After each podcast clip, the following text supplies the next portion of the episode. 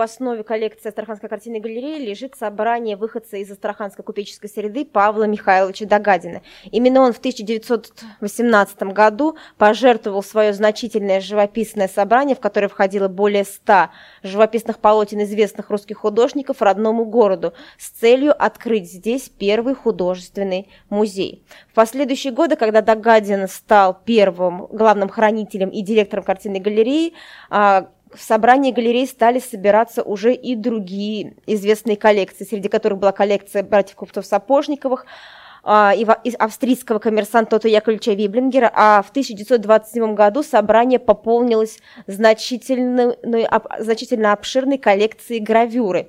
Из собрания также выходца из астраханской купеческой среды Ивана Акимовича Репина.